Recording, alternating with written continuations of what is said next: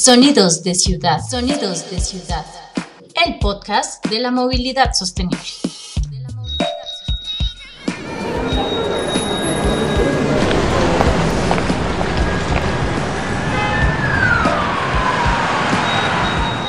Un podcast del programa de especialización en gerencia del transporte. En la producción Germán Prieto y en la postproducción Jeffer Cucanchón. Sonidos de Ciudad.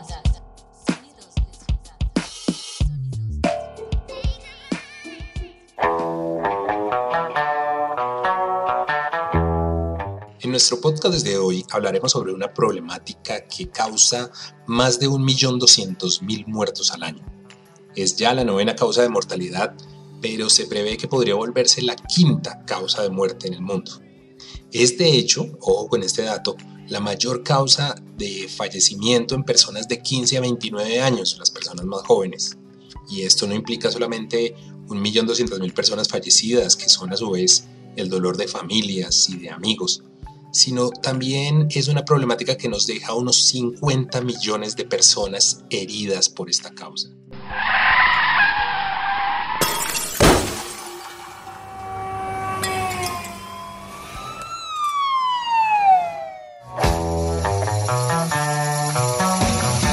Hablamos de los mal llamados accidentes de tránsito o siniestros de tránsito, ese fenómeno que se nos volvió pan de cada día desde que el automóvil llegó y empezó a posicionarse en nuestras grandes ciudades. Son importantes los avances que se han hecho a nivel mundial para la prevención de la ocurrencia de estos siniestros de tránsito, bajo la disciplina denominada seguridad vial. En este podcast haremos un amplio análisis de qué es la seguridad vial, de cómo se ha desarrollado a nivel mundial y cuáles son los avances y las lecciones que aún tenemos pendientes para realizar. Para eso, tenemos como invitado a nuestro amigo Daniel Cano. Daniel es internacionalista de la Universidad del Rosario, tiene una maestría en Planificación Urbana y Regional de la Universidad de los Andes y actualmente es el líder de proyectos de seguridad vial en el World Research Institute. Daniel, eh, te damos la bienvenida a estos podcasts de movilidad sostenible y empezamos preguntándote cómo es que un internacionalista termina trabajando en estos temas de transporte y seguridad vial. La historia tiene mucho que ver con, con las relaciones internacionales. Eh, mi mamá ha trabajado el, el, tema de seguridad vial por mucho tiempo y tuvo la oportunidad de estar en una reunión eh, global del tema eh, justo cuando yo estaba terminando mi carrera. Bueno, aclarémosle a los oyentes que tu madre es Hilda María Gómez, un, toda una autoridad latinoamericana en el tema de seguridad vial. Cuéntanos un poco más de ella. ¿Quién es Hilda María Gómez? Experta en, en, en transporte y en seguridad vial. Eh, fue directora de la Agencia Nacional de Seguridad Vial, eh, también fue la líder de seguridad vial de la CAF y, y, trabajó en el Banco Interamericano de Desarrollo en temas de seguridad vial y tránsito y transporte. Y entonces uno se imaginaría que Daniel crece en una casa en la cual se habla de seguridad vial todo el tiempo y que desde niño le gustaba el tema o cómo fue el, el, asunto? Pues se hablaba de seguridad vial todo el tiempo, de hecho se hablaba de salud pública todo el tiempo porque mi abuelo es salubrista. Entonces Caramba. el tema de la salud pública es algo que viene en mi familia desde mi abuelo. Eh, pero digamos que me vengo, me vengo a empapar del tema, realmente es, es como te comentaba en la universidad, eh, cuando lo que a mí me preocupaba era cómo funcionaban las relaciones entre países y cómo funcionaban los, las agencias internacionales. Yo lo que quería era ver cómo funcionaba una agencia internacional desde adentro. Entonces, por eso logré asistir a esta conferencia. Y estando en la conferencia, eh, pensando, pues, digamos, los temas tradicionales de las relaciones internacionales, ¿no? Los conflictos armados, las guerras, el terrorismo, me doy cuenta que eh, los siniestros de tránsito matan más gente que el terrorismo. Se me ocurre hacer las cuentas rápidas y resulta que en Colombia se mueren más personas, en, más hombres jóvenes en moto que en el conflicto armado que hemos tenido. Entonces, caigo en cuenta que este es un problema que realmente nos afecta a todos y que es un, será un motivo de conflicto y, y que si realmente lo que yo quiero es proteger la vida de las personas, este es uno de los temas más importantes para proteger a los seres humanos en seguridad diaria. Bueno, y entonces estando en esa, en esa conferencia, eh, conoces otros jóvenes que están trabajando en el tema y te vuelves coordinador de la organización Youth for Road Safety para América Latina. ¿Qué tal fue eh, esa experiencia? Sí, efectivamente, yo ahí conocí al equipo de Youth for Road Safety, y, mm, pero luego me tocó de todas maneras hacer un proceso de selección eh, amplio. el trabajo con Yours ha sido muy retador y muy bonito porque mm, Yours lo que busca es tener una, una presencia global, siendo una organización muy pequeña. Trabajan 10 personas. Eh, cada una en un país diferente. Y lo que busca es eh, poder generar capacidad, o sea, enseñarle a otros jóvenes a hacer seguridad vial en sus territorios. Muy interesante teniendo en cuenta, pues que efectivamente, como decíamos en la introducción, el tema de accidentes de tránsito, de siniestros de tránsito, son la primera causa de mortalidad precisamente en ese segmento poblacional, ¿no? Jóvenes de 15 a 29 años. Exactamente. Y por eso es tan importante que además tengan una voz unificada. Eh, ahorita en la conferencia de, Suecia, en la tercera conferencia ministerial eh, de seguridad vial, las dos subsiguientes a, esta anécdota, eh, hicieron una asamblea mundial de jóvenes en la cual justamente los jóvenes tienen una posición clara que decirle a los políticos, eso es lo que nosotros creemos que se debe hacer. Bueno, y luego de tu experiencia eh, en Yours, em, entras como investigador también de la Federación Colombiana de Municipios, haces parte de la Agencia Nacional de Seguridad Vial en Colombia. ¿Qué tal fue esa experiencia? ¿Qué encontraste además de diferencia entre las grandes ciudades trabajando este tema y, el tema, por ejemplo, ya de municipios y departamentos en Colombia? el tamaño del problema y la manera en que se entiende es muy diferente según los recursos que tú tengas. Entonces, una gran ciudad puede tener, digamos, tiene grandes vías, vías muy rápidas y tu problema está en eso. Entonces, en, en, en, que tú tienes la autopista, ahorita vivo en Ciudad de México y el problema es el segundo piso, eh, esta avenida gigantesca de, cuatro carriles por sentido en la cual se alcanzan unas velocidades absurdas y la gente se mata. Pero es muy distinto eso a los pequeños municipios que lo que tienen es eh, digamos, una cantidad de motos que están apareciendo de la nada, la gente puede comprarlas a muy bajo costo y que a pesar de que no alcanzan, digamos, estas velocidades tan altas, dada la falta de pericia de la persona y la pésima calidad de las, de las calles de los municipios, terminan eh, pues, pues estrellándose. Entonces vemos que son entornos muy diferentes, pero con resultados muy parecidos. Y de todas maneras con una capacidad institucional y una capacidad de fiscalización y control muy distinta, ¿no? En municipios como, o en ciudades como Bogotá, que sin llegar a tener eh, los suficientes agentes de tránsito y el cuerpo técnico eh, adecuados para abordar este problema, de todas maneras está muy lejos, muy por encima de lo que uno encuentra en municipios pequeños donde la capacidad de fiscalización es casi nula, muy pocos agentes de tránsito y bastante poco conocimiento sobre este tema, ¿no? Sí, de hecho, uno de los problemas que tiene Colombia es que hay muchos municipios, supera la mitad de los municipios del país, no tienen policía de tránsito en el sentido estricto de la palabra. Eh, para tener un policía de tránsito en Colombia, tú puedes tener dos vías, o el, gobierno puede contratar, el gobierno local, este, bien sea del municipio o el departamento, contratar a la Policía Nacional para que le ponga oficiales, eso es lo que hace Bogotá, o puede eh, entrenar y capacitar a su propio grupo eh, de agentes de, tránsito, eh, y que es, por ejemplo, un poco Medellín tiene, tiene algunos oficiales azules que no son policías, policías, policías, sino son civiles. Pero en ambos, ambos casos es un proceso muy costoso, que no lo pueden hacer los pequeños municipios. Entonces, literalmente hay muchos municipios que no llegan a tener algo que se acerque a una, a, una inspección de tránsito. Bueno, y esto claramente es un fenómeno, además que no ocurre solamente en Colombia, sino que podemos hacer extensivo, por supuesto, a toda la realidad latinoamericana. Bueno, después de esa experiencia, em, tuvimos el honor de tenerte como profesor de la especialización en gerencia del transporte de la Universidad Bretadeo, que fue fabuloso. Eh, lástima que no duró tanto como quisiéramos, pero eh, en los últimos, en los últimos eh, meses, casi en el último año, te vuelves líder de proyecto de seguridad vial en el World Research Institute. Cuéntanos en qué consiste esa labor ¿Qué hace un líder de proyectos de seguridad vial y qué es exactamente el WRI? El World Resource Institute eh, o el Centro Mundial de Recursos, para hablar en castellano, es una organización de carácter técnico global que trabaja para hacer ciudades más sostenibles y proteger los recursos naturales.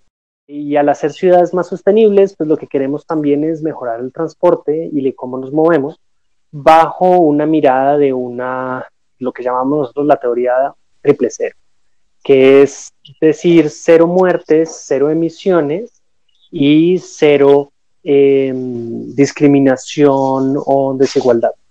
¿Cómo es un poco el trabajo a mío acá? Lo que hacemos es una combinación de proyectos en eh, municipios y en alcaldías con el objetivo de demostrar maneras de probar nuevas maneras de hacer la ciudad un poco más segura, más amigable con, con las personas, eh, disminuir la discriminación y demás. Y al tiempo convertir esas pequeñas pruebas en políticas públicas reales, cambiar la ley, cambiar las normas o generar políticas públicas que al final duren. ¿Cómo es mi vida aquí, aquí en México trabajando en el tema? Pues es, es interesante porque México tiene un poco los mismos problemas que tiene Colombia, pero a unas escalas un poquito diferentes. Entonces es un reto de, aumentar la escala de, los problemas, eh, es muy interesante. Bueno, este es Daniel Cano, la persona, el profesional, el investigador que ha aportado mucho en el conocimiento de la problemática de la siniestralidad de tránsito y que nos contó en esta sección de sus aprendizajes en sus diferentes experiencias laborales.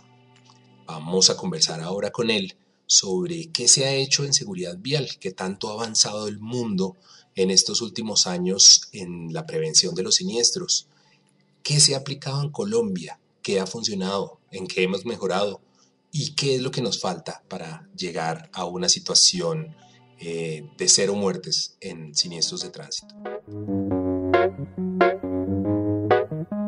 Bueno, Daniel, tomemos este tema de, la seguridad vial para que nuestros oyentes puedan entender un poco de, lo que estamos hablando. Decíamos que más de 1.200.000 muertos al año, una problemática muy grande que de alguna manera fue ignorada o de alguna manera se volvió como parte del paisaje para, para muchos de nosotros, incluyendo a las instituciones mundiales, pero que a partir de los eh, de 2009 más o menos empieza a, tomar una vigencia muy importante a nivel mundial dentro de la Organización Mundial de la Salud y, la Organización de las Naciones Unidas. Cuéntanos un poquito cómo fue ese proceso.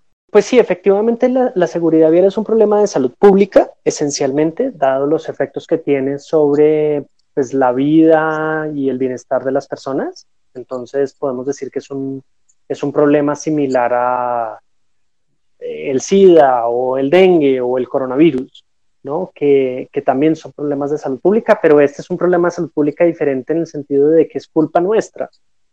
Podemos, eh, digamos que al final el dengue es un mosquito que no, no es necesariamente nosotros mismos los que nos estamos haciendo el daño, pero en los siniestros de tránsito sí.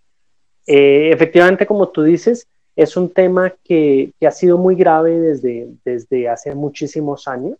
Y cuando digo muchísimos años, estoy hablando de los años 50 para acá. Em, y, que, y que no le, no le habían puesto mucha, mucha importancia. Eh, la OMS viene siendo el primero en levantar la mano, eh, haciendo los primeros estudios globales sobre el estado de la situación. Em, tal vez el más, el más reconocido del estatus global que publican en el año 2009, 2008, eh, y en el cual ya, ya dicen, mire, el, tamaño del problema es, tal, es este 1.2 millones de personas que tú, que tú dices que para poner ese número frío en, en, eh, en algo más tangible, es como si se nos muriera Barranquilla. O una ciudad de, de un tamaño de 1.200.000 personas al año. Pero si, si, por ejemplo, habláramos de los heridos, diríamos que es una población similar a, Colombia o alguno de estos otros países latinoamericanos, 50 millones de personas, y eso va desde, desde no sé, desde la fractura de un dedo hasta, hasta lesiones permanentes, cuadraplegia. Claro, hay, hay muchas personas que quedan eh, deformadas de manera permanente de por vida. Y en muchos casos eh, es muy fácil hablar del muerto, eh, es más fácil de contabilizar, es más fácil de, visibilizar, pero el drama de, la persona herida es, es también, también horrible, no solamente para él, sino para su familia, eh, que muchas veces queda, queda en una situación muy complicada para poder atender a esta persona que ya no se puede valer por sí misma que, o de la misma manera que lo hacía antes. Entonces es un drama humano ambos son dramas humanos gigantescos. Y yo creo que lo, más difícil de trabajar en este tema, Daniel, es que muchas veces nos acostumbramos a manejar las cifras, las personas eh, externas, cualquier ciudadano oye cifras y dicen, ah, sí, un millón doscientos mil personas, o las cifras de su ciudad, o las cifras de su país, pero son fríos números y, y nos cuesta trabajo ponernos como realmente cuántas realidades, cuántas tragedias están pasando ahí la tragedia de nuestro vecino, de nuestro familiar, cuando murió mi tía, mi abuelita, eh, el niño que fue atropellado. Nos cuesta trabajo aterrizar esas cifras como a realidades humanas, cotidianas, que además están a nuestro alrededor. Sí, la verdad es, que es algo, muy difícil de lograr eh, y, la, y, las cifras no ayudan. Yo creo que los casos, ahí, ahí el, el, caso específico, la persona con nombre y apellido, a veces tiende, tiende a ser mejor para visibilizar ese drama humano, o incluso las artes. Eh, te, propongo un ejercicio la próxima vez que vayas a cine. Eh, fíjate que, los, los guionistas, cuando necesitan por alguna razón que un personaje se muera de manera repentina, una de las cosas que más usan son los siniestros de. Genera una, una inmediatez, una muerte inesperada y pues digamos, uno que yo que estoy tan acostumbrado a ver, a ver el tema en todas partes, sí me doy cuenta que es un, recurso muy frecuente del cine. Te pongo un caso, eh, no sé si tú recuerdas la película de Robbie Williams, Viviendo en el Paraíso, más allá, de, más allá del paraíso, creo que se llama, una en la que él iba al, al cielo. Más allá de los sueños.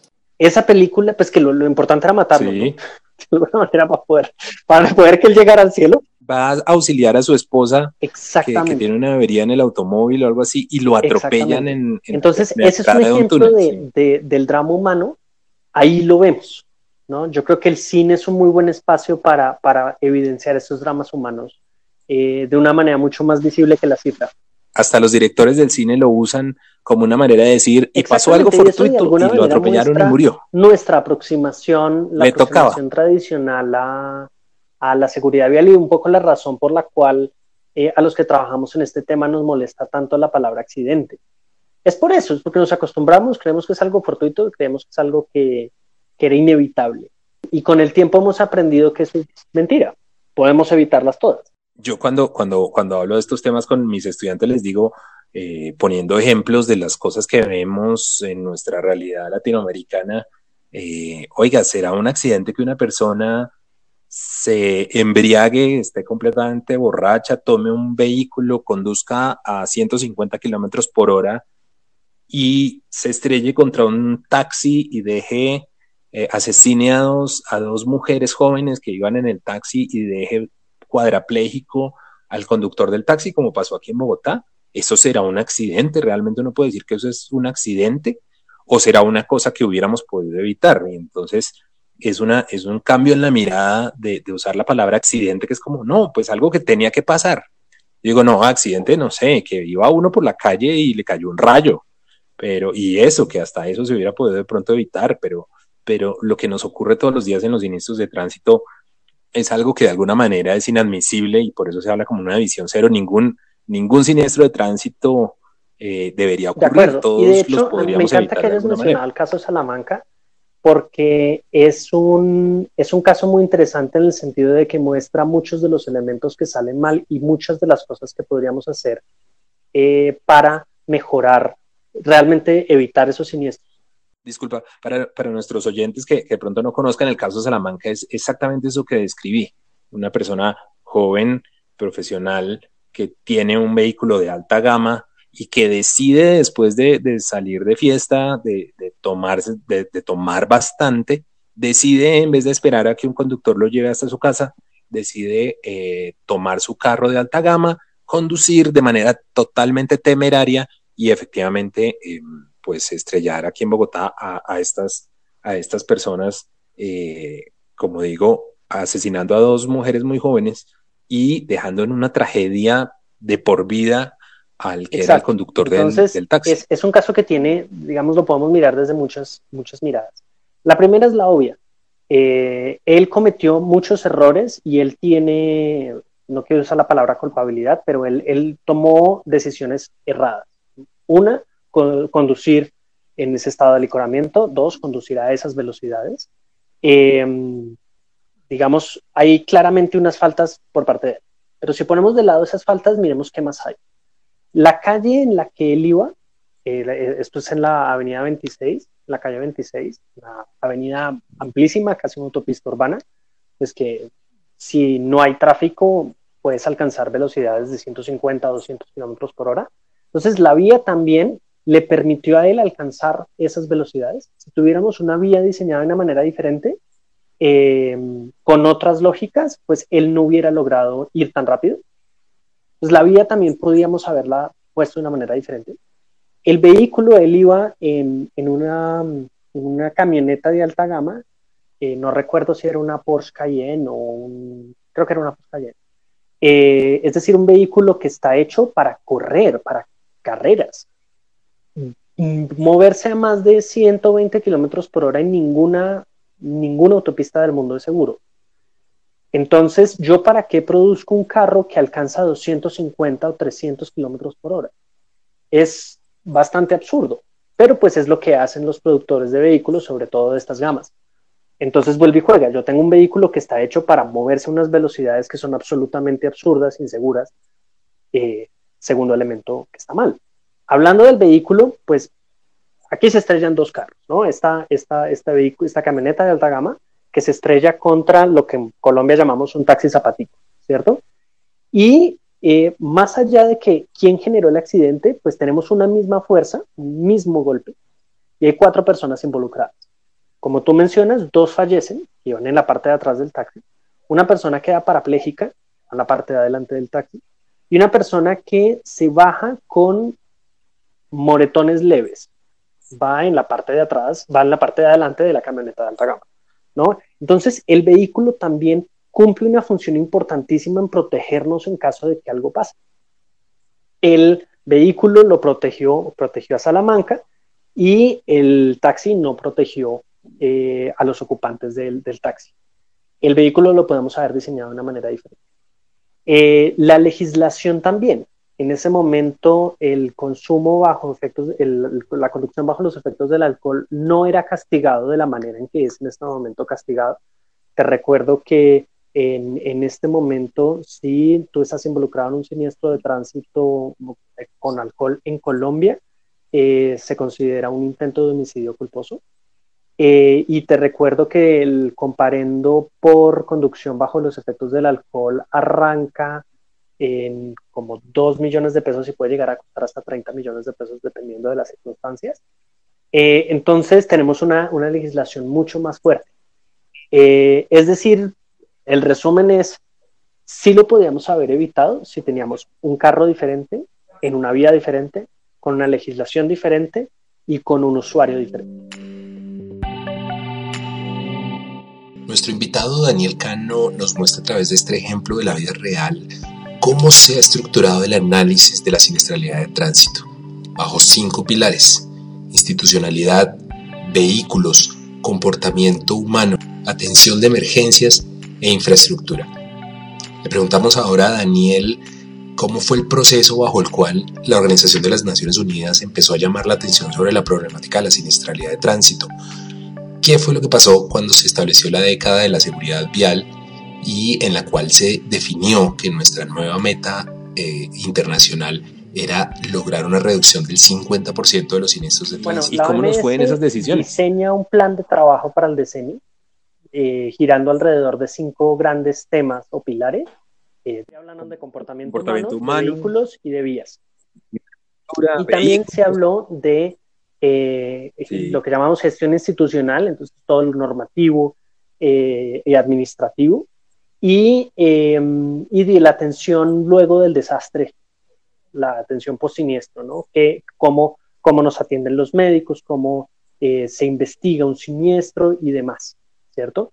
Eh, porque para ponerte, para ponerte otro caso, em, si recuerdas el caso de Martín Elías, del, cantante vallenato, eh, que se siniestra en, en una carretera, también en un vehículo lujosísimo, con todos los sistemas de seguridad, pero él decide no ponerse el cinturón.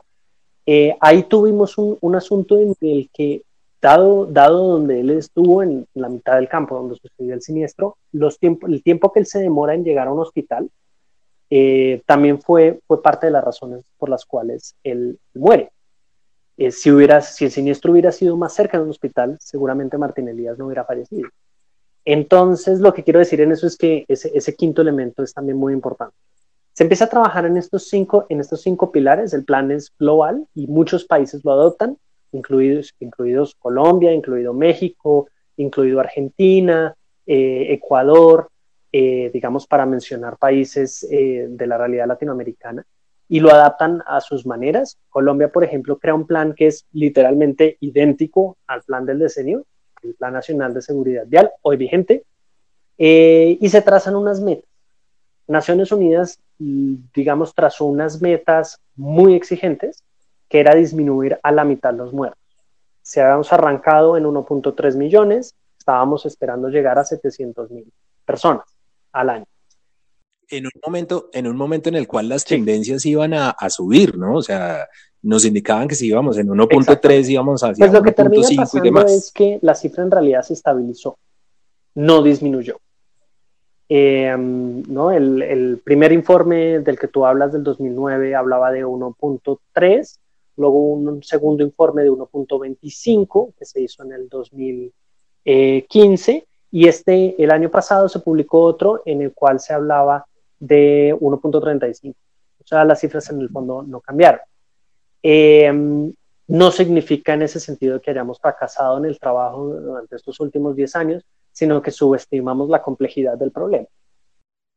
Creímos que con algún ya podíamos cambiar una realidad que, que tenía una inercia de mucho tiempo y que además debía involucrarnos a todos en muy distintas escalas, es decir, se, se, crea el, el, plan mundial, pero debía escalarse a, planes nacionales, involucrar al sector empresarial y, por supuesto, eh, tener la capacidad de influir en, en la manera como conducimos. y, además de enfocarnos, volviendo un poco a lo que planteábamos antes, es ¿A qué realmente le apuntamos durante este tiempo? Muchos países le apuntaron a la gestión institucional, lo cual era una buena idea porque se necesita alguien que haga y que tenga los recursos eh, materiales, económicos, eh, de conocimiento e institucionales para poderlo hacer. Es, por ejemplo, el caso de Colombia, que crea una Agencia Nacional de Seguridad Vial. Es el caso de Argentina, que crea una Agencia Nacional de Seguridad Vial. Eh, es, es, el caso que no logra México, que ha intentado en varias ocasiones tener algún tipo de institucionalidad más robusta que la que tenía antes y no, no ha sido posible, mantiene la institucionalidad original con la ST con APRA. En Ecuador, eh, pues está la, la ANT, la Agencia Nacional de Tránsito, que digamos que tiene múltiples trabajos y múltiples temáticas, entre ellas está el control de la seguridad vial eh, en carreteras a nivel nacional. Y, digamos que es, es, una institucionalidad que podría ser más fuerte, pero ahí está. De alguna manera, bueno, y además nos enfocamos mucho en el caso latinoamericano porque eh, no solo porque es la realidad de la que estamos hablando aquí, la que nos rodea, sino porque además vemos que el 93% de los fallecimientos de siniestro de tránsito ocurre en países de ingresos medios y bajos, que además solo tienen el 54% de los vehículos matriculados en el mundo. Es decir, mientras que en países eh, de altos ingresos la tasa de muertos por 100.000 habitantes está cercana a 10, en 10,3. En ingresos medios eh, ese, ese, ese indicador sube a 19.5 y en ingresos bajos a 21.5 muertos por 100.000 habitantes. Es decir, que es más del doble la magnitud del problema en países con ingresos bajos y medios, como en el caso latinoamericano. Si abrimos las cifras de, digamos, de, Naciones Unidas, las cifras que ha generado Naciones Unidas, encontramos que sí ha habido un cambio sustancial en los últimos años en algunos países. Eh, el caso que más nos gusta mencionar es el español, que logró reducir las cifras en más de un 50% eh, en algún momento y hoy en día también tienen las cifras a la baja. Tienes otros casos súper exitosos como el caso británico, como el caso eh, holandés. Eh, entonces sí, sí, sí han bajado mucho las cifras en, en algunos países desarrollados, en países ricos, pero países de, de, ingresos medios y bajos o nos hemos mantenido como Colombia, que la cifra ha estado relativamente estable en los últimos 10 años, digamos con pequeñas subidas, pequeñas bajadas, pero nada vertiginoso, o, o al alza. Eh, como ha sido sobre todo el caso de países del sudeste asiático y países de África. Bueno, pero el asunto está en que, en que no logramos esa, esa meta, no, no solo a nivel mundial, sino también específicamente en nuestros países latinoamericanos. Logramos desacelerar de alguna manera, incluso de pronto uno podría decir, logramos frenar el crecimiento, congelamos el problema, pero no avanzamos prácticamente nada en, en la disminución, apuntándole a un 50%. ¿Qué crees que pasó ahí? ¿Qué falló? ¿Qué, qué, se pues hizo bien y qué falló en ese proceso? Eh, tenemos que meternos en algunos temas que son dolorosos. Entonces, eh, digamos, uno es, y es algo que sentimos mucho en Colombia, es el crecimiento de la motocicleta. la motocicleta es un vehículo inherentemente peligroso, supremamente inestable pues, por, el hecho de que no, tiene sino ruedas, eh, en el cual es más fácil eh, estar involucrado en el siniestro del tránsito y además que está creciendo en, la, en poblaciones súper vulnerables que no tienen altos, digamos que les está entregando el permiso del, de la moto fácilmente eh, y esto ha aumentado las cifras, eh, caso Colombia. la moto es una, una, de las cosas en las que no hemos trabajado. Eh, tampoco hemos trabajado mucho en hacer nuestros vehículos más seguros. Es impresionante cómo países como Brasil o México son productores de vehículos exportadores entonces, Brasil y México producen los Volkswagen y los Ford eh, que se venden en Europa y que se venden en, Estados Unidos, pero estos vehículos que produce México no tienen la misma, la misma calidad que los vehículos que se usan en México, ¿no? Eh, eh, ejercicios muy interesantes, Global NCAP, que es una organización global que se dedica a estrellar vehículos y generar calificaciones de la seguridad de estos vehículos, ha hecho ejercicios de comprar el mismo vehículo, misma referencia, que tienen conocimiento que fue producido en la misma fábrica, eh, pero vendido, digamos, en Quito, y otro idéntico, pero comprado en Dinamarca, y los estrellan uno al lado del otro y demuestran cómo los niveles de seguridad son diferentes. Entonces, no hemos trabajado en, en garantizar que nuestros vehículos son eh, los, realmente seguros, que los aparatos que se venden en los concesionarios en América Latina sean seguros. Em, y por último, creo que tenemos que trabajar en el diseño vial y en el diseño urbano para hacer ciudades en las cuales nos podamos mover de una manera más segura. Tenemos aquí un indicador que dice que el 80% de los vehículos eh, no cumplen con las normas básicas de seguridad. Eso es impresionante, 4 de cada 5. Y que solo 40 países eh, han adoptado un estándar de, normas de vehículos seguros que propuso el Foro Mundial. Es decir, de alguna manera, y, también de nuevo aterrizándolo a nuestro contexto latinoamericano, em, para el que va a comprar un carro, él se fija primero en el precio de lejos, eh, segundo en algunos estándares de capacidad, si le cabe la familia, si le cabe el mercado, eh, otros temas, pero, pero, pero no está dentro de sus principales eh, elementos de compra, definir si tiene o no los elementos de seguridad de los vehículos. ¿Cómo es eso y cuáles deberían ser esos elementos de seguridad que, que, debería, que deberían tener nuestros vehículos? Sí, es una gran ironía. La, la, seguridad vehicular se trata muchas veces como un asunto de lujo. Entonces, no son elementos que vienen con, con la mayor gama, que vienen acompañados de los asientos de cuero y los vidrios eléctricos, todo tipo de cosas. Eh, lo cual es, es, es, bastante irónico, ¿no? Digamos, cuando tú compras una casa, tú sí evalúas primero si el barrio es seguro, ¿no? Eh, también evalúas pues que, que, te, quepa la sala y que, la luz sea bonita y tenga vista, pero, pero eh, digamos qué tan seguro es el barrio es una, una de las cosas que te preocupan a la hora de comprar casa y qué tan seguro es mi apartamento y si tiene puerta de seguridad y si las ventanas y si dan a la calle, entonces le, compras eh, rejas o alguna cosa, ¿no? Te encargas de, si, hay elementos de seguridad, de, seguridad tú te encargas de, disminuirlo. Eh, con los vehículos no nos pasa eso. Entonces, ¿qué, elementos de seguridad debe tener un carro? Empecemos con los más obvios que tienen muchos y nos vamos a los más complicados. Entonces, fundamental que tenga cinturones de seguridad en todos los puestos pues que la gente se los ponga. Suena tonto, pero es, digamos, de los, es el, el elemento de seguridad vehicular más útil, el que más vidas salva. Un cinturón de seguridad de tres puntos.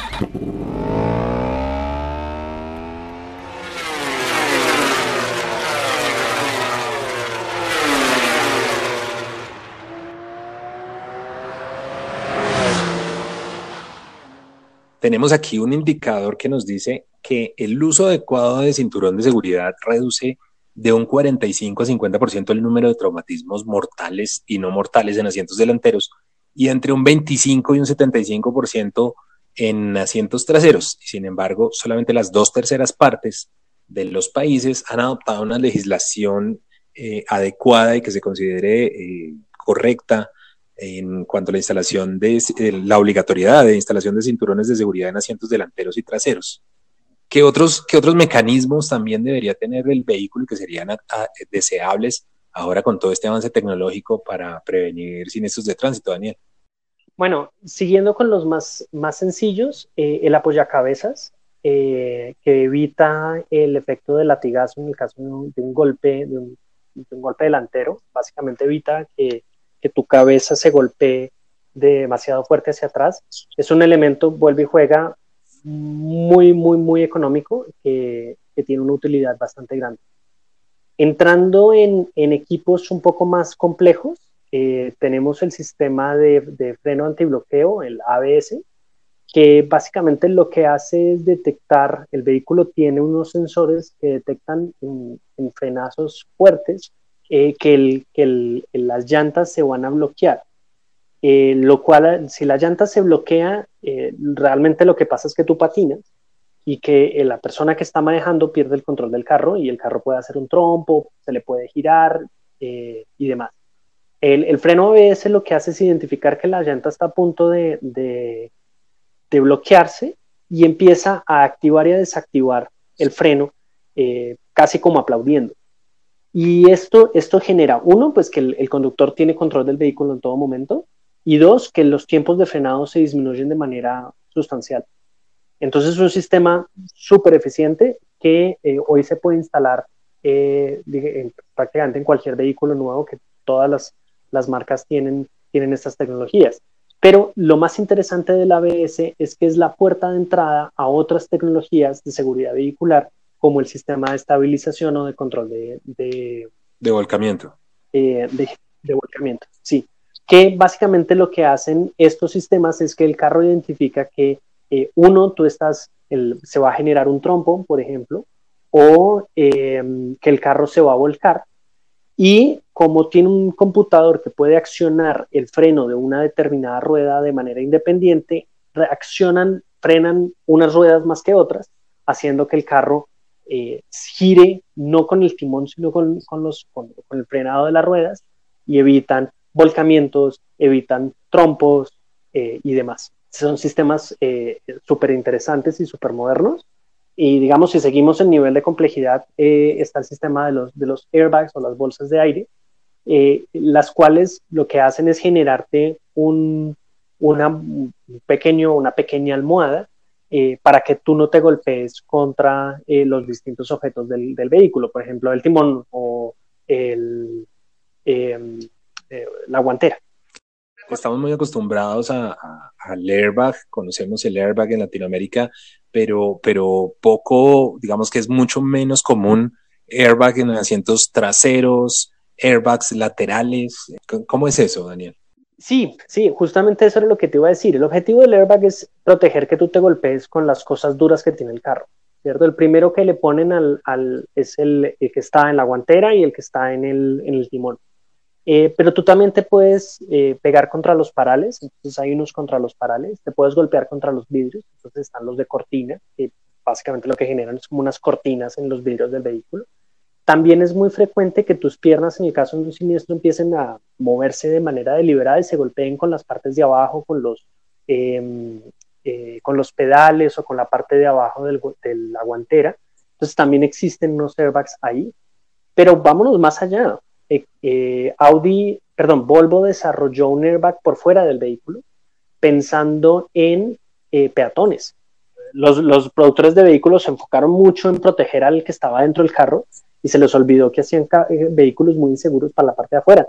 Entonces Volvo ya tiene un, airbag que se activa en la parte frontal del carro, como al frente del, bumper del motor, haciendo que si yo atropello a alguien, esta persona caiga sobre una bolsa de aire y no sobre el, parabrisas. Y, eso nos lleva a recordar que más de la mitad de todas las defunciones causadas por el siniestro de tránsito no ocurren en los, en los conductores ni en los ocupantes de los, de los automóviles, sino que son la mitad de los usuarios, son esos que llamamos usuarios vulnerables de la vía, que son los motociclistas, los ciclistas y los peatones.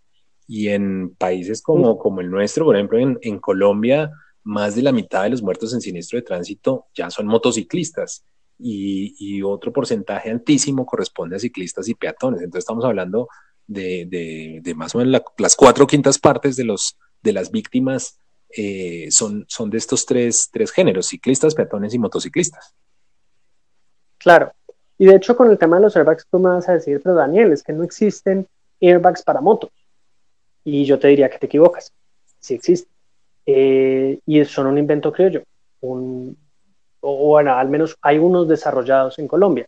Eh, por un país, una, una empresa que se llama Tech for Riders, eh, que yo promociono bastante porque me parece un, invento maravilloso, pero no es un, digamos, no tiene nada que ver conmigo, no me pagan por hacerles propaganda. Eh, y lo que tienen es una chaqueta o un chaleco, hay diferentes versiones, pero esencialmente es lo mismo, es una chaqueta que tú te pones y que por medio de un pequeño, eh, de un pequeño aplicativo tú te conectas con, con la moto.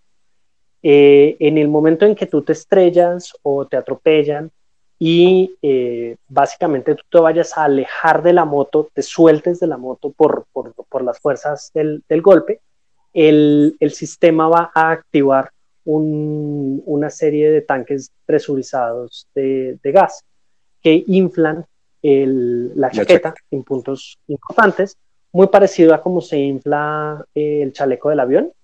Sí. Es básicamente la misma tecnología y esto va a hacer dos cosas. Una, que caigas, cuando caigas sobre el vehículo, caigas sobre el pavimento, caigas en una pequeña burbujita de aire en vez de que sea tu cuerpo el, que reciba el golpe. Y la segunda es que se bloquee el casco, la bolsa de aire lo que hace es como bloquear el casco y que no se pueda mover mucho, evitando que se genere el efecto latigazo que puede llegar a matar a la persona. Y, también hay mm, mecanismos, eh, digamos, mucho más insípidos que en el tema de, los automóviles, pero, pero mecanismos similares para el caso de los ciclistas, ¿no? Y también para los motociclistas, por ejemplo, estos, estos especies de airbags que, que le protegen a uno el cuello eh, y, toda la parte de, baja del cráneo eh, ante estos siniestros de manera muy similar, ¿no? Sí, sí, sí, ese es, es, bueno, creo que estamos hablando del mismo que es uno desarrollado en Suecia, eh, que se ve como un pequeño cuellito, eh, pero tiene un acelerómetro y cuando el acelerómetro se activa se genera como un casco en, es de airbag, ¿no? De, bolsa de aire.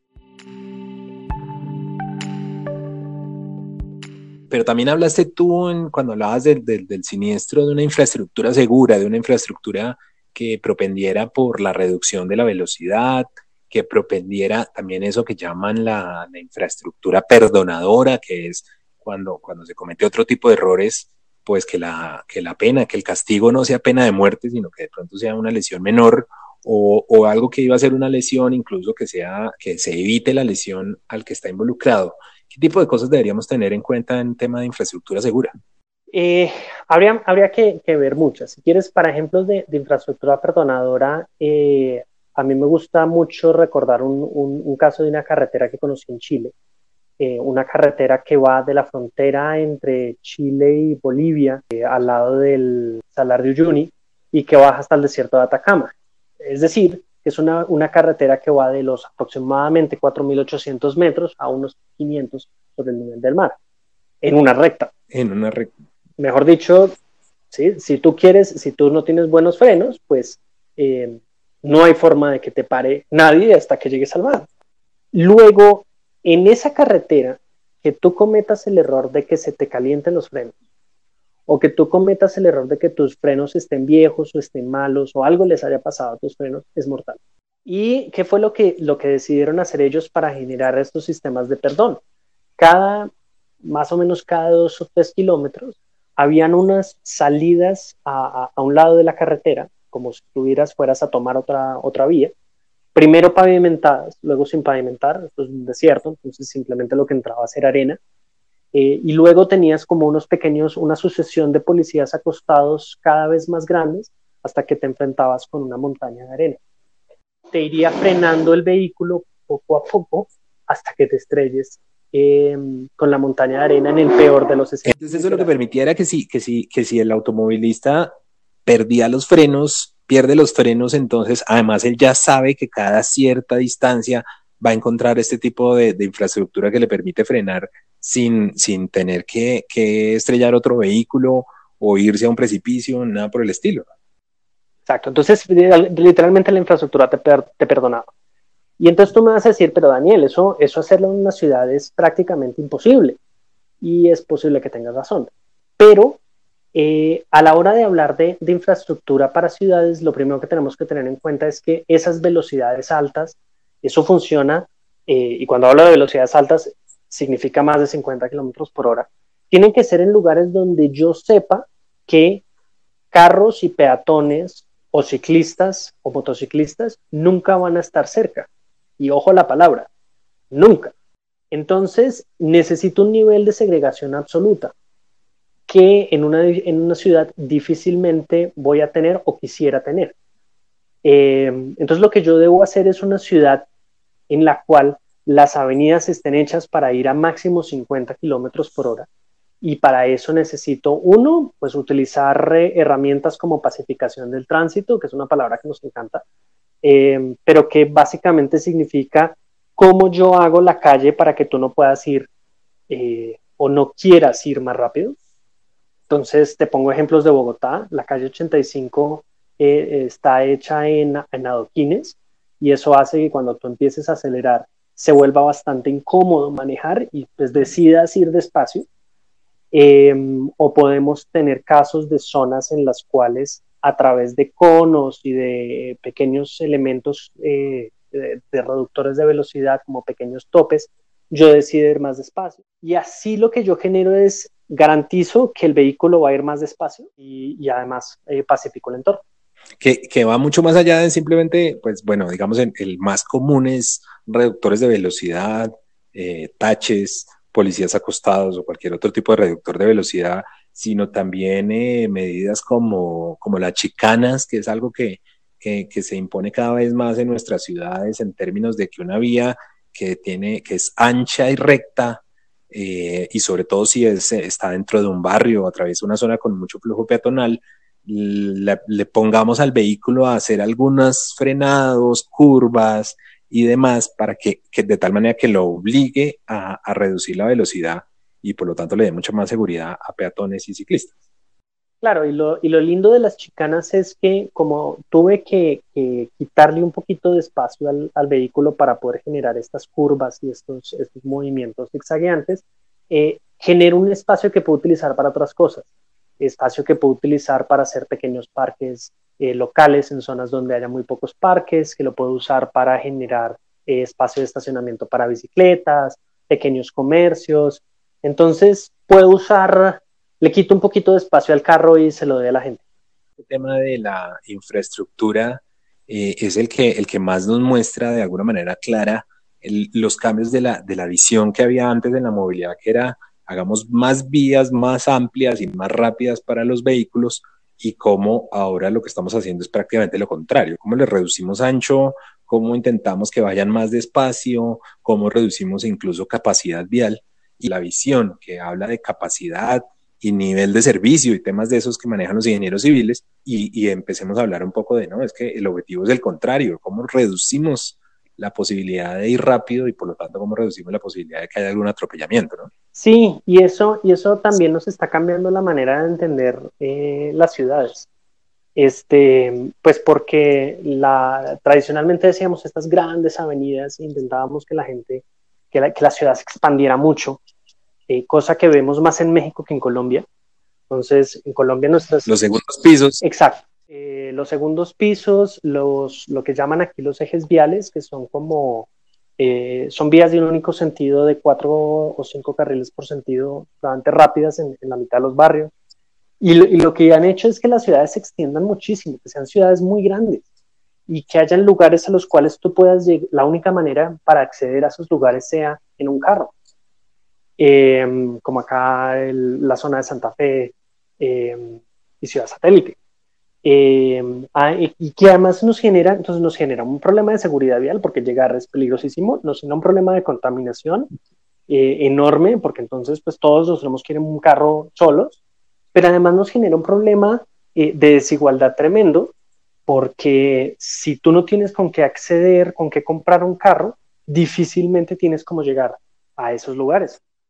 Y entonces bajo esa visión eh, hemos construido en Latinoamérica ciudades que le dan mucha prioridad al vehículo y a la velocidad por, por encima de, del peatón y de, del ciclista, como son, por ejemplo, pues el mismo caso que estábamos mencionando de, de eh, Ciudad de Panamá también es una ciudad muy dada hacia, hacia, hacia el automóvil más que hacia la persona.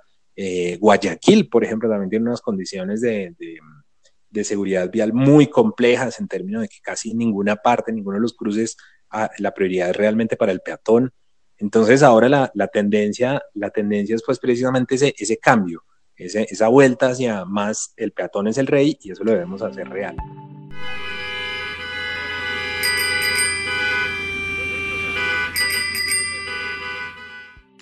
Bueno, eh, cada uno de estos temas casi que nos da para, para todo un podcast completo pero nos falta uno fundamental, comportamiento humano, y ese que sí quedaría para mucho. Vamos a, verlo por encima, pero ¿cuáles crees que son las principales prioridades en el tema de que se debería trabajar de, desde lo institucional en, temas de comportamiento humano eh, y cuáles deberíamos ser como, como las, las, experiencias que más crees que deberíamos eh, retomar y rescatar? Bueno, en, eh, frente al comportamiento humano hay que resaltar el tema del control. Es lo que menos nos gusta, nos duele muchísimo, nos encantaría que pudiéramos cambiar de comportamientos con las capacitaciones, con las campañas de concientización, que hay que hacerlas, pero no hay nada más efectivo que el control puro y duro, doloroso, es decir, los comparendos. Eh, casos que, ¿por, ¿por, qué? Porque a partir de eso, de ese tipo de comparendos, nos, nos, nos disuadimos de hacer cosas inadecuadas. Eh, por ejemplo, el tema de la conducción bajo los efectos del alcohol. Colombia intentó un ejercicio con unas, eh, las llamadas megamultas, unas multas costosísimas, que no han evidenciado un, un impacto tan grande. Pero, por ejemplo, Chile intentó desde el punto de vista penal, entonces eh, tú lo que estás es corriendo el riesgo no de que te pongan una multa muy grande, sino de que te lleven a la cárcel. Eh, o por intento el, de homicidio, básicamente. Por intento de homicidio, tal cual. Eh, o en el caso español, donde además de la cárcel está la multa y la multa te la cobran in situ. En el momento en que te la ponen, el policía te, te, te saca el dinero. Entonces, ese es un tema en el que hay que trabajar y que es muy difícil porque la gente es muy reacia a estas medidas. Eh, lo mismo sucede con los sistemas de detección automática de comparendos, de multas, eh, las, las, llamadas cámaras salvavidas, que... O fotomultas, sí. O de fotomultas, sí, pero me gusta más salvavidas. Eh, que lo que hacen es detectar comportamientos cerrados, como son robots, pues las cámaras no se cansan, las cámaras no se equivocan, en el sentido, pues digamos, no se equivocan si están bien calibradas y bien puestas. Eh, si tú le dices que detecte, que te multe a todo el que vaya a más de 50 kilómetros por hora y tú vas a 51, la cámara te detecta el 51. Eh, ¿no? Por el nivel de precisión técnica que tiene. Eh, entonces, no, son no, herramientas. No hace, caso, no hace caso de que le digan, usted no sabe quién soy yo y cosas de ese estilo. Nada de eso, nada. ¿No? La, la cámara. Y, y, por supuesto, y por supuesto también quita incentivos eh, para, para, para, los temas de, de, de, sobornos a los, a los agentes o a los policías de tránsito, que, que también se vuelven una, una costumbre terrible para nuestra sociedad en todos los aspectos, ¿no? Total. Entonces, eh, las cámaras, todos estos sistemas, y los llamo sistemas es porque si bien hay unos que son cámaras, que son los más frecuentes, eh, también existen sistemas como radares, existen como otras tecnologías que hacen eh, ejercicios similares, pues realmente nos van a llevar a un cambio de comportamiento, pero por lo que nos duelen tanto, genera mucha reticencia de la gente. Y la prueba es un poco lo que ha pasado en, en Colombia, que le han hecho digamos, muchos ataques desde el punto de vista legal al, digamos, al uso de las fotomultas hasta el punto de que en el último pronunciamiento de la Corte eh, se generó este espacio extraño en el cual no sabemos si las cámaras funcionan o no funcionan porque le piden a, la Secretaría de Tránsito probar que la persona que estaba conduciendo el vehículo era eh, el dueño del vehículo y eso con la tecnología que hoy se usa en Colombia es pues, prácticamente imposible. Ataques legales, ataques legales que además se generan muchas veces desde los mismos eh, políticos eh, elegidos por voto popular y que precisamente hacen esos ataques por lo, por lo popular que es, porque es bien visto por, por los ciudadanos reducir cualquier posibilidad de que lo multen. Sin embargo, es importante recordar que, que pues, la velocidad es eh, quizás el elemento más, más importante en la prevención de siniestros, o sea, que estamos salvando vidas, no estamos buscando cómo sacarle plata. Claro. Eh, dice la Organización Mundial de la Salud que un, un, em, un, aumento de un kilómetro por hora, un kilómetro por hora en velocidad de media del vehículo se traduce en un aumento del 3% de riesgo de siniestro que producen heridas y de 4 al 5 en incidencia de siniestros viales mortales. Y en ese sentido, eh, cuando nuestras ciudades están promoviendo reducir el límite de velocidad, por ejemplo, llegar a límites de 50 kilómetros por hora en cualquier parte, en cualquier parte de nuestras urbes, eh, pues lo que estamos es precisamente haciendo eso, tratando de, de salvar vidas, ¿no? Bueno, pero el, el otro problema, Daniel, el, el, otro gran problema que uno podría, o el otro gran elemento que, que, que uno quisiera atacar es el tema de embriaguez. Eh, qué tan grave es esto y, y, qué, y cómo vamos en esa lucha para tratar de evitar que la gente ingiera bebidas alcohólicas, se emborrache y conduzca un vehículo y por lo tanto ponga en riesgo la vida de los demás. Es un problema muy grave, eh, básicamente porque la embriaguez te, aumenta todos los problemas relacionados con el vehículo, ¿no? con, con conducir. Tú cuando, cuando consumes alcohol, y estoy hablando desde una cerveza, básicamente después de, la primera cerveza ya empiezas a sentir algunos de esos efectos. Tú te relajas un poco, te desinhibes y eso hace que estés, por ejemplo, dispuesto a ir un poco más rápido. Eh, incluso tus sentidos se relajan un poco, entonces no solamente tienes ganas de ir un poquito más rápido, sino que no te das cuenta que vas un poquito más rápido.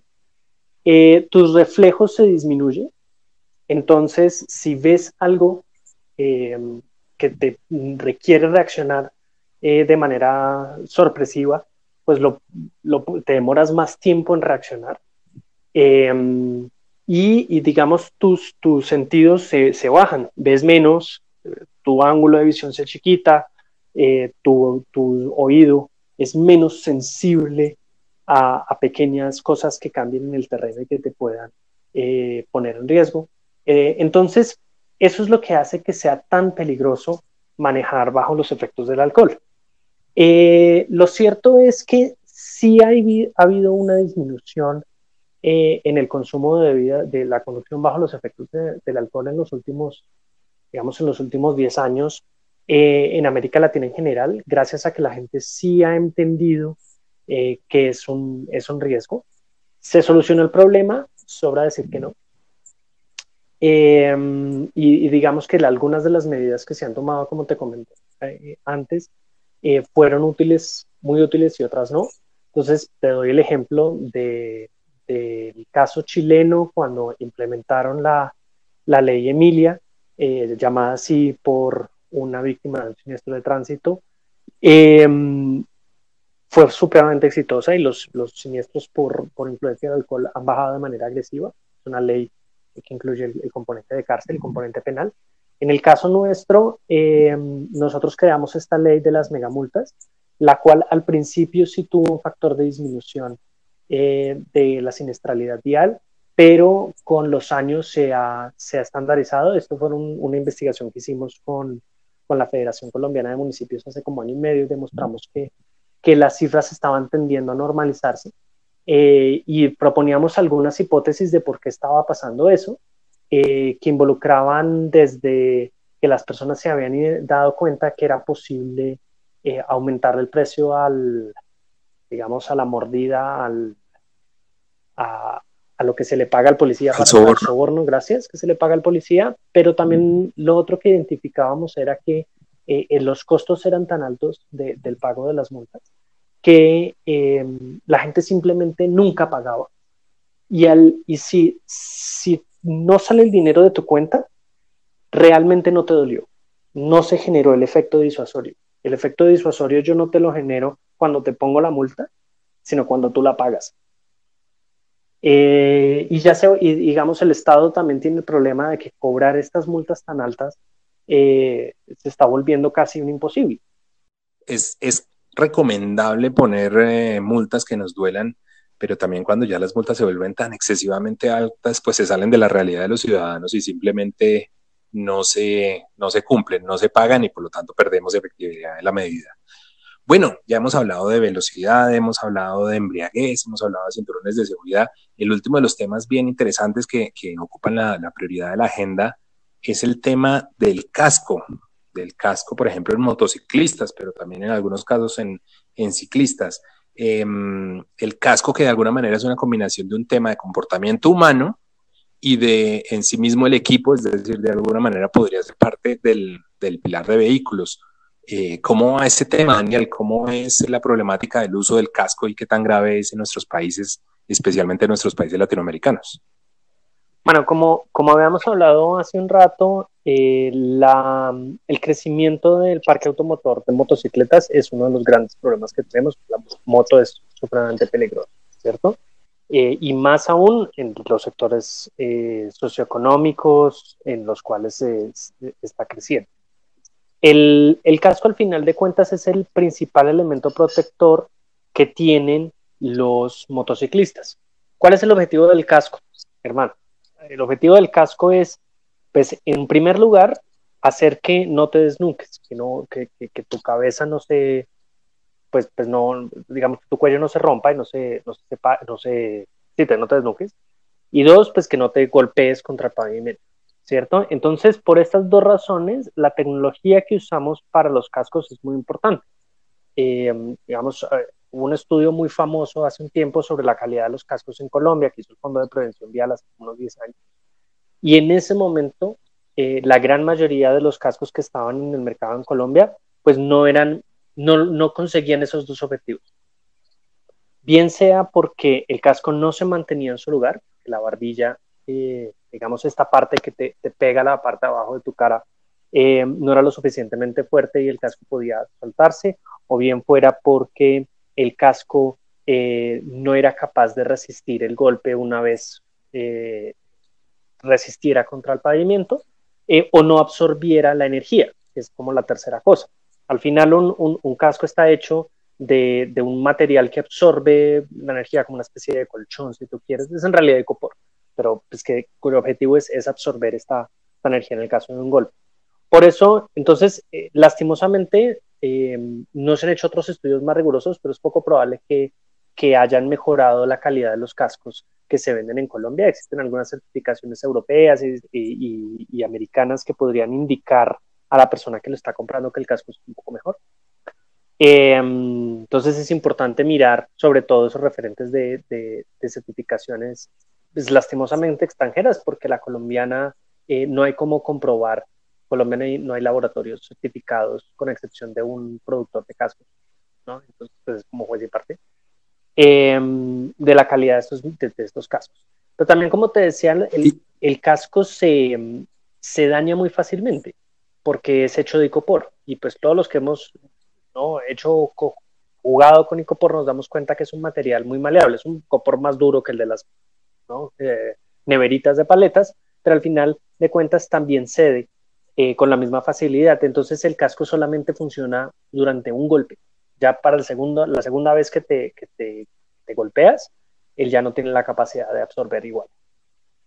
Claro, y seguramente es mínima la cantidad de la gente que después de tener algún tipo de siniestro fuerte o no tan fuerte, o, incluso de golpear el casco sin que se le cayó a uno fuertemente cuando lo tenía en la mano eh, y, que, y que por eso lo piense en cambiarlo, ¿no? Sin saber todo, que, que pierde buena parte de su efectividad.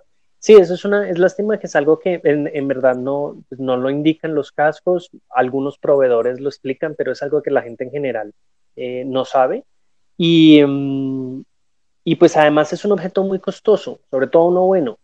Eh, entonces eh, la gente pues es reacia a, a, cambiar un, un, objeto tan costoso simplemente porque, porque se les cayó, porque se cayeron de la moto un, un día. ¿Qué costo podría tener un casco de muy buena calidad? de buena calidad, de calidad aceptable para proteger nuestras vidas digamos que habría que mirar, sinceramente no, no, te sabría decir porque tendríamos que mirar caso por caso. Eh, lo cierto es que no existe una relación tan directa en que el casco más caro es el mejor. Hay cascos muy costosos que no, que tampoco cumplen los estándares de, seguridad. Eh, y de pronto, si buscas bien, puedes encontrar un casco dentro de la línea de los más económicos eh, que sea igual de bueno. Lo importante entonces sería tener una buena información Em, para que el usuario sepa escoger cuál es el casco que de verdad lo protege. Exactamente, exactamente. Y las, las certificaciones pueden llegar a ser lo, lo más fuerte, digamos, lo, lo más útil para las personas. Y claro, pero eso de nuevo, como en muchos de los temas que tratamos, parte de que las personas realmente tengan una conciencia del peligro, del riesgo y del autocuidado, porque pues muchas veces en nuestros países incluso lo que se ve es que eh, de pronto hasta tienen un casco de buena calidad, pero lo llevamos sin abrochar, lo llevamos mal puesto, eh, lo hacemos simplemente por la preocupación de la multa y no porque realmente estemos preocupados por, por, por cuidar a nuestra vida, ¿no? Total. Eh, por ejemplo, yo he visto en mucha frecuencia en República Dominicana que la gente le gusta usar cascos de béisbol. Entonces los ves con los cascos de béisbol. Eh, y el casco de béisbol está hecho para uno, con un objetivo completamente diferente, pues porque está hecho protegerlo a uno de la pelota.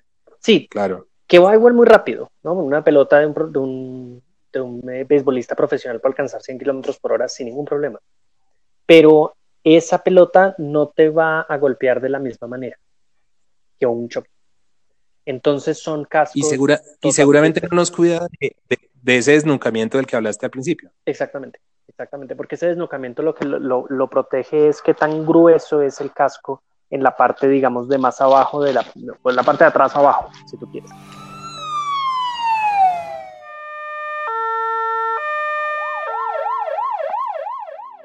Bueno, hablamos, hablamos muy rápido. Eh, realmente cada uno de estos temas de verdad que, que nos van a dar para tener más eh, conversaciones en adelante.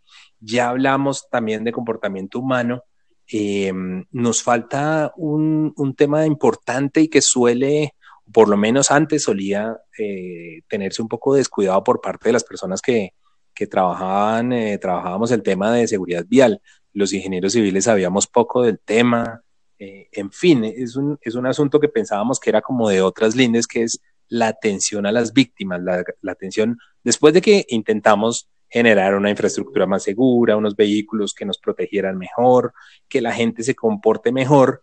Eh, de todas maneras, algunos siniestros ocurren y una parte importante de la mortalidad de las víctimas de siniestros de tránsito ocurre después de que, de que ocurrió el accidente y que lo hubiéramos podido haber atendido bien y salvado esa vida o salvado de una lesión permanente y por una atención inadecuada, por demoras innecesarias, eh, o por una falta de cuidado en el largo plazo por parte del Estado, de pronto pues tenemos eh, consecuencias más graves de las que debimos haber tenido.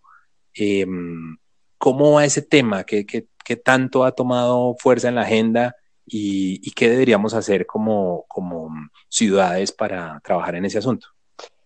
Pues yo te diría que el tema de atención post siniestro lo podemos dividir como en dos momentos. El momento medio inmediato, o sea, acaba de suceder un siniestro, ¿qué hacemos?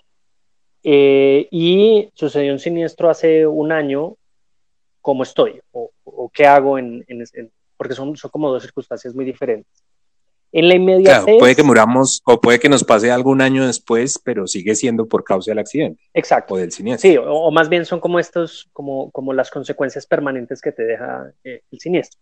Entonces, por ejemplo, en el tema, en el tema médico de atención, eh, hay países en los que se han avanzado con modelos de, de atención muy interesantes. Eh, yo sé que en Colombia nos gusta criticar mucho el SOAT, y, pero el SOAT funciona a las mil maravillas eh, comparado con otras lógicas de otros países. Entonces, tú tienes un seguro que em, casi que con, decir su nombre lo puedes aplicar con mucha facilidad, con una póliza de un cubrimiento relativamente alto que, em, te garantiza eh, la ambulancia, que te garantiza la llegada al hospital y, la, digamos, la atención inicial. Em, eso, eso está, digamos, desde el punto de vista de cubrimiento, muy bien montado en Colombia. Además, por este tema de que, de que hay un sistema de balanceos en que no importa si se vuela el dueño del carro y entonces no pueden ir hacia una aseguradora en particular porque existen unos fondos que compensan. Entonces, es un, es un sistema interesante para atender a estas víctimas rápido. De lo que llamamos los vehículos fantasma. Exacto, de los vehículos fantasma. Es lo que también ha abierto la puerta a mucha gente que se aproveche del sistema, pero que se aprovechen del sistema significa que funciona. Eh, eso es distinto que, por ejemplo, en México. En México no existe un seguro obligatorio a nivel nacional. Existen algunos estados que lo, lo exigen, eh, pero su aplicación tampoco es tan, tan sencilla y tan obvia, porque como, como es un país en el cual tú puedes tener un vehículo matriculado en cualquier estado eh, pero te puedes mover por todo el país.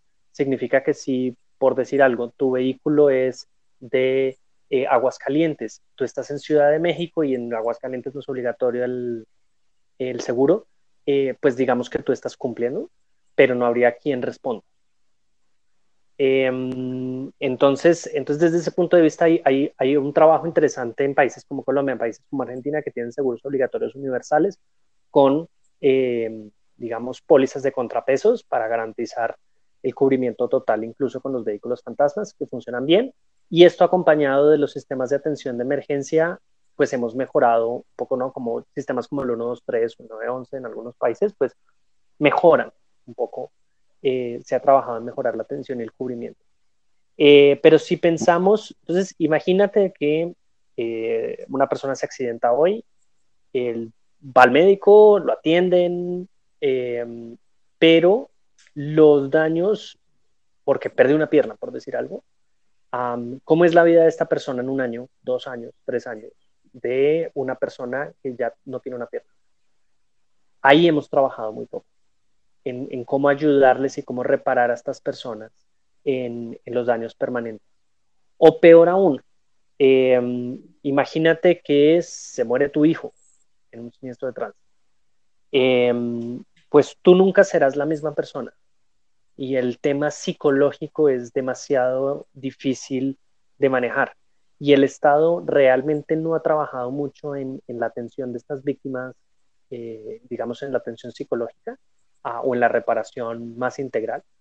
Si pensamos en, por ejemplo, en el conflicto armado, estamos trabajando en reparaciones integrales eh, a las víctimas. Eh, en el caso de los siniestros de tránsito, no, no hemos ido en esa dirección aún.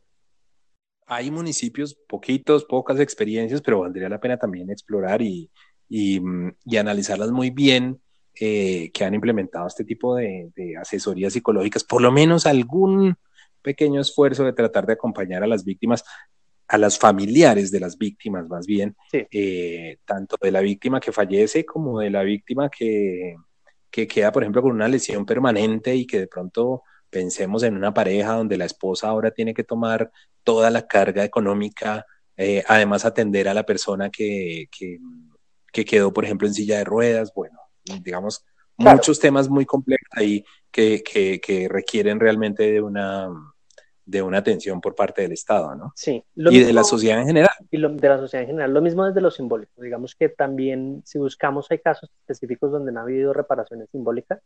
Eh, se me ocurre el caso del el siniestro, que de hecho podríamos discutir si es un siniestro de tránsito, el, los 21 Ángeles en, en Suba, en la avenida Suba, la construcción del, del Transmilenio en la avenida Suba, que pues se les construyó un, cole, un, eh, monumento, en su nombre, se construye una estación de Transmilenio en su nombre, se le hacen unas reparaciones económicas al, al, colegio y a los padres. Entonces ahí digamos que hubo algún, algún eh, ejercicio interesante eh, replicable. El mismo, el, el, mismo caso que nos mencionas de la ley Emilia, ¿no?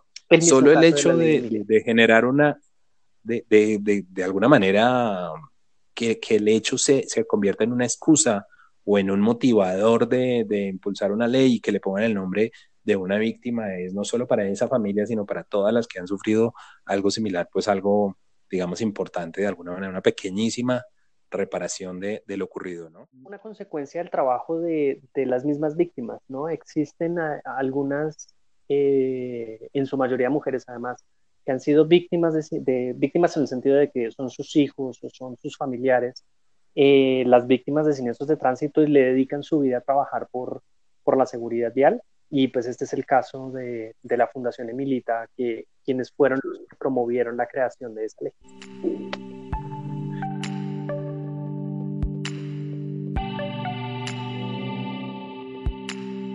Abordamos entonces ya los cuatro pilares, digamos, fundamentales de, del tema de seguridad vial. Y vamos a cerrar con, con uno que es también estructural y que de hecho es transversal de los otros cuatro, de alguna manera. Eh, en nuestra, digamos como en la primera versión, en la primera mirada de la seguridad vial, se, se hablaba del componente institucional como un quinto pilar. Y, mm, y, de alguna manera ahora se ve, Daniel, el tema institucional como un asunto más bien transversal de los otros cuatro pilares. Eh, ¿Cómo es eso y qué tan importante es y cuál es el, el tipo de prácticas que, mm, que deberíamos eh, tener muy bien adoptados en nuestros países latinoamericanos. De acuerdo, el, el, tema institucional es, es transversal y es fundamental. Si te das cuenta, en todos los casos estábamos, siempre que tocábamos un tema decíamos, ay, pero el Estado debería, el Estado debería hacer esto, el Estado podría hacer aquello. Y entonces la pregunta es, ¿el Estado cómo hace eso y quién lo hace? Y es donde entra, entra la figura de la gestión institucional como, como, como el, el quién desde la institucionalidad es el encargado de venir a hacer esas cosas. Eh, originalmente se trabajó en la idea de unas agencias eh, nacionales como entes regulatorios generales técnicos, y entonces se toma el caso de, Argentina, eh, que, que, creó esta Agencia Nacional de Seguridad Vial, Colombia, que básicamente replica el modelo argentino, como, como casos interesantes. Eh, sin embargo, pues eso depende mucho, de lo, depende mucho de los contextos. En el caso colombiano, como somos un Estado muy centralizado, eh, la agencia puede llegar a ser un, eh, un, ente relativamente fuerte, aun cuando dentro del gobierno nacional, digamos, dentro del, dentro del grupito de, de las entidades del, del, del, Ejecutivo es, es un chiquito, al lado de un grande que es el Ministerio de Transporte y al lado de otro grande que es el, eh, la Agencia Nacional de Infraestructura, eh, digamos que esa conversación con esos otros eh, hermanitos más grandes, como el Ministerio de Educación y, demás, pues hacen el trabajo un poco más difícil, pero, pero es interesante. También, también podemos mirar otros casos, por ejemplo, la DGT, que es tal vez el caso de éxito más interesante de, del mundo hispano, tienen una agencia que es transversal a todo el control del transporte. Entiéndase que el, la DGT maneja toda la seguridad vial, pero maneja de alguna manera los policías de tránsito, lo que llamaríamos nosotros las cámaras, estas cámaras salvavidas, incluso en, algunos, en algunas localidades ellos implementan y controlan la semaforización, eh, entregan licencias, etcétera. Es un ente mucho más transversal, pero esa transversalidad en el contexto español funciona muy bien. ¿eh? Yo creo que en el contexto colombiano, si replicáramos eso, sería un fracaso absoluto hay mucho que reinventarse, hay mucho que repensar eh, frente a esta institucionalidad. Bueno, es otro tema que también tiene muchísima extensión y muchísimas cosas por contener, porque además no se trata solo de mirarlo a nivel nacional, sino también a nivel local. ¿Qué capacidad tienen los, los, gobiernos locales? Eh, eh, por ejemplo, en nuestras ciudades colombianas, donde, donde hay un nivel de autonomía bastante alto por parte de, de las ciudades, pero es qué capacidad tenemos de, de todo, desde responder al siniestro de manera coordinada, de llevar las cifras de una manera confiable para poder analizar cuáles son las medidas más costo efectivas, de, mm, de tener una capacidad de fiscalización y control también importante. Eh, bueno, en fin, muchísimos aspectos de la institucionalidad que de alguna manera también, también estuvimos desarrollando durante esta entrevista. Em, finalmente, ¿qué tan importante es el tema de la fiscalización y control? ¿Qué tan importante es el tema del agente o el policía de tránsito que está en la vía y cuál es su rol dentro de, todo esta, dentro de toda esta película? El agente de tránsito de alguna manera es el, superhéroe sin capa, ¿no? Es, un personaje que le toca una labor muy difícil porque, digamos, uno nunca habla de los policías de tránsito bien, o bien porque si hay trancón es culpa de ellos, o bien porque eh, si no llegaron al lugar del siniestro es culpa de ellos, por, si bien porque pusieron la multa es culpa de ellos, y si bien si no la pusieron también lo es, ¿no? Es una labor supremamente dura Em, y que y, digamos que, que, hay que empoderarlos y protegerlos. Hay obviamente, pues, de, digamos, policías de tránsito involucrados en, en muchos, eh, digamos, problemas de corrupción y demás, pero, pero lo que hay que reafirmar es que tienen un rol fundamental en, en hacernos entender qué debemos hacer y qué no debemos hacer en las calles. Tienen un rol eh, educador en el sentido de que nos deben explicar qué hacer, bien sea por un comportamiento adecuado, bien sea por una explicación eh, del, deber ser y del no deber ser, o finalmente por, la fiscalización. Eh, pero al final de cuentas, nosotros como seres humanos tenemos la tendencia a que, a que necesitamos que nos limiten cuando eh, nuestras libertades en ese tipo de cosas. si queremos garantizar la seguridad eh, necesitamos cumplir cosas como un semáforo en rojo. Y, y, a veces necesitamos una autoridad que nos, nos, nos multe para eh, respetar cosas como un semáforo en rojo como un límite de velocidad. Eh, una aclaración importante es que esto no es, no es, un tema colombiano ni siquiera latinoamericano. El, el, la mejora en los comportamientos está muy, muy direccionado con el cumplimiento de la ley a nivel global. las, las fotomultas fueron la razón por la cual Francia bajó los muertos. Las fotomultas fueron la razón por la cual España bajó los muertos. Eh, ¿no? El centro de Londres es tan limpio y tan saludable es gracias a su sistema de fiscalización de, de, la entrada y de salida que es bastante robusto. Entonces, eh, no es que nosotros seamos los malos que necesitemos el policía. Policía lo necesitamos todos. Y, es una labor, sí, el superhéroe sin capa y sin ningún tipo de reconocimiento ni agradecimiento. Ninguno. Incluso yo creo que muchas veces los, mismos, los mismos agentes o policías de tránsito eh, no son conscientes de la importancia de su labor y de que nunca sabrá cuántas vidas salvó, pero sí es muy posible que haya salvado varias en esa labor porque hace que todos nos comportemos mejor y eso salva vidas, salva vidas en la vía. Em, sí. Y, y, por eso también necesitamos trabajar muchísimo mejor en repensar esa labor y en que la sociedad se lo agradezca y se lo reconozca de una manera más decidida, ¿no? Total, esa es la gran ironía de, trabajar en estos temas de salud pública.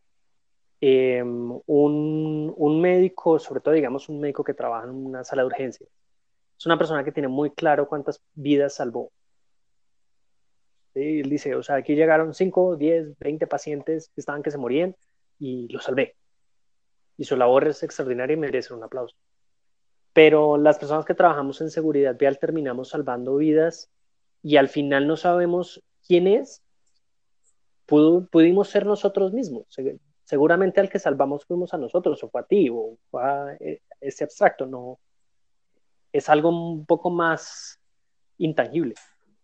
Bueno, una labor, una labor em, muy interesante, muy difícil, muy dura también por todas las cosas de las que uno tiene que enterarse, pero todas las personas que, trabajan en este tema de seguridad ya realmente pues merecen un aplauso, merecen un, reconocimiento.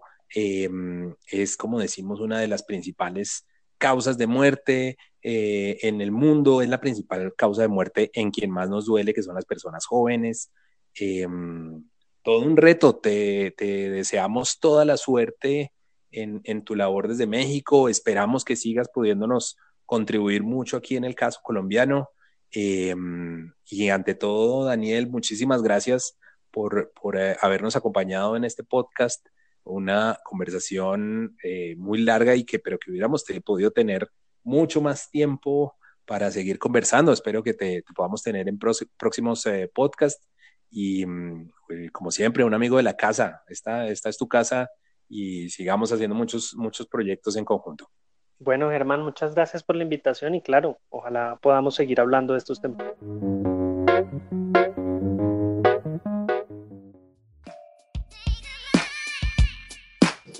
Sonidos de ciudad, sonidos de ciudad. El podcast de la movilidad sostenible.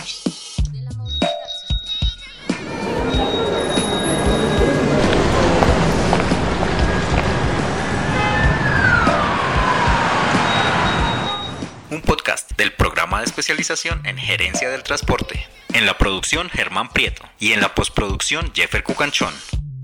Sonidos de ciudad.